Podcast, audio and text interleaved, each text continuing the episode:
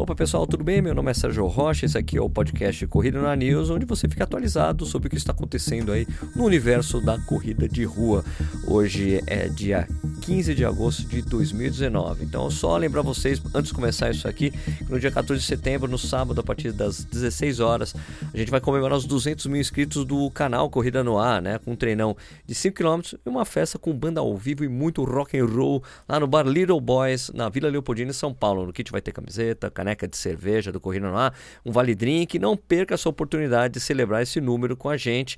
O link para você participar disso aí está na descrição desse podcast aí, beleza? Queria começar falando sobre a Mizuno Up Hill, né? A Mizuno Up Hill vai acontecer agora no dia 31 de agosto, né?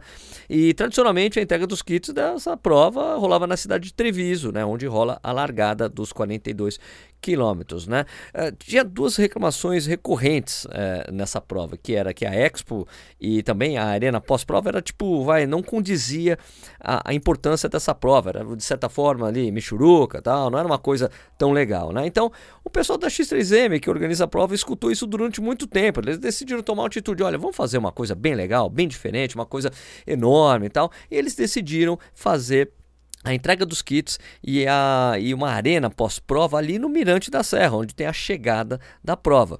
Né? Então, super legal, eles ouviram os corredores, vão fazer uma estrutura melhor, porque também tinha gente que esperava os corredores chegar e ficava ali, às vezes tem chuva, tem muito vento, fica dentro do carro, não consegue ver as pessoas chegando.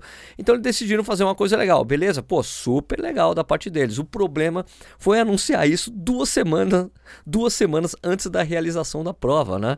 Então, eles anunciaram isso no Instagram e meu, rolou um pandemônio, mano.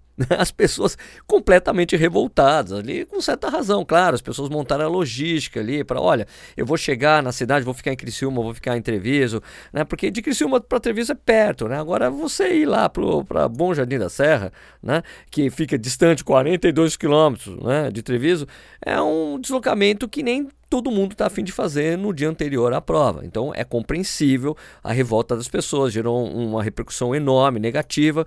E depois de tanta briga ali no Instagram, o pessoal da X3M mandou um e-mail para todo mundo falando: olha, se você não quiser subir né, para o Mirante, a gente, você vai poder pegar seu kit, seu número de peito ali é, antes da prova, antes da largada da prova, tá bom? Então, pelo menos eles ouviram novamente os corredores. Muito importante essa atitude, né? Agora, lá em cima vai ter uma série de de coisas, caso você queira ir, né? Nascesse no sábado, né? Vai ter uma, uma a, a, Expo vai ser super legal, né? Quer dizer, eu falei na sexta, na sábado, não é só na sexta, né?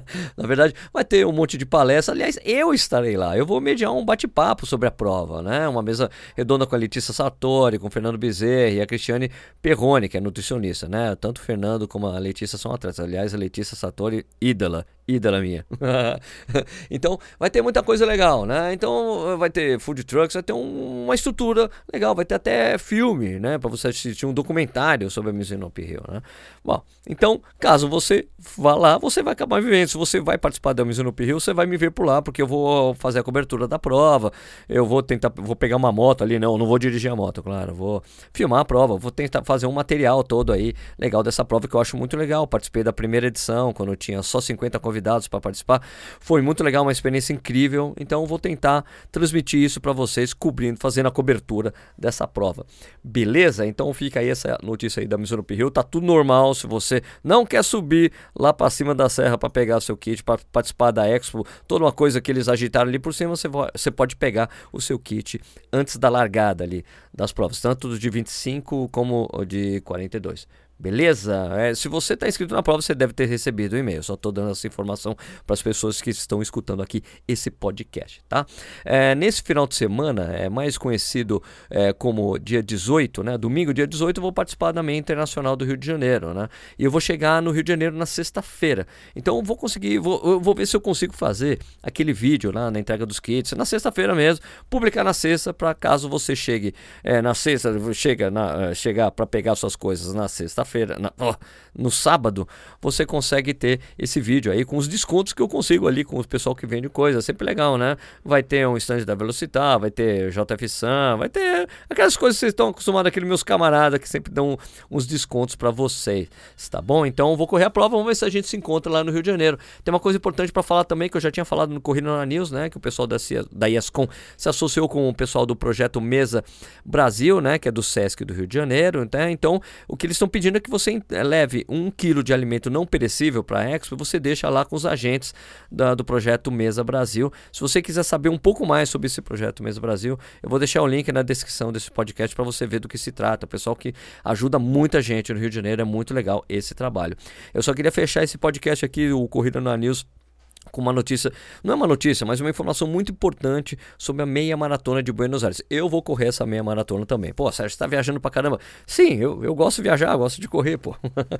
então, uma coisa que é importante que as pessoas perguntam, Sérgio, realmente precisa do exame médico para tem que levar um exame médico ali para para meia maratona é, de Buenos Aires, que é uma coisa que eles pedem tanto para meia maratona como, como para maratona.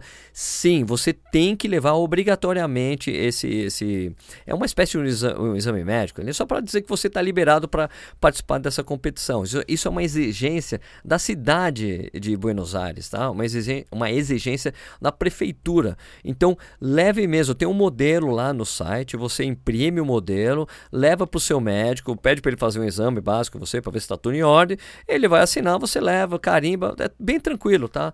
Não tem muita, não tem muito chabu essa coisa não, dá super certo, mas você tem que levar. Se você não levar isso, você não vai conseguir conseguir pegar a sua inscrição. O pessoal é muito é, Caxias nesse sentido lá. Eu só estou preocupado com a Argentina com essa coisa aí que aconteceu da eleição lá, que já subiu o dólar, desvalorizou o peso, subiu o dólar na Argentina. A gente vai estar tá chegando para correr lá com meio que uma confusão ali, né, na prova, né? Na prova não, né? A eleição mesmo vai ser em outubro, mas as prévias da eleição que aconteceram na semana passada causou um cenário de instabilidade econômica na, na Argentina. Vamos ver se a coisa não piora até lá. Espero eu vou rezar pelos meus amigos argentinos, tenho muitos amigos lá, muito queridos. Então espero que dê tudo certo e a prova vai ser boa para nós, tá bom? Então é, vou deixar o link para você pegar esse modelo do exame médico aí, desse modelo de liberação médica da meia maratona de Buenos Aires ou da maratona de Buenos Aires. Vou deixar aqui na descrição desse podcast para você baixar, imprimir, levar para o seu médico e receber essa liberação e você não correr o risco de não poder correr a prova porque você não levou isso para Buenos Aires, né, amigo? Mas no mais, você sabe que Buenos Aires tem aquele problema que a gente sabe, né? É que é um problema relativo, é muito parecido com o do Brasil, né? Que o vinho de lá é nacional e a carne não é muito boa, né? ah, Sérgio, seu brincalhão. Bom, então chega aqui ao final o podcast Corrido na News. Espero poder atualizar isso com frequência. Não sei se vai ser diário, a cada dois dias. Quando tiver um acúmulo de notícias legais, eu abro aqui o microfone e falo com vocês. Tá bom? Obrigado por ter escutado e até a próxima. Fui!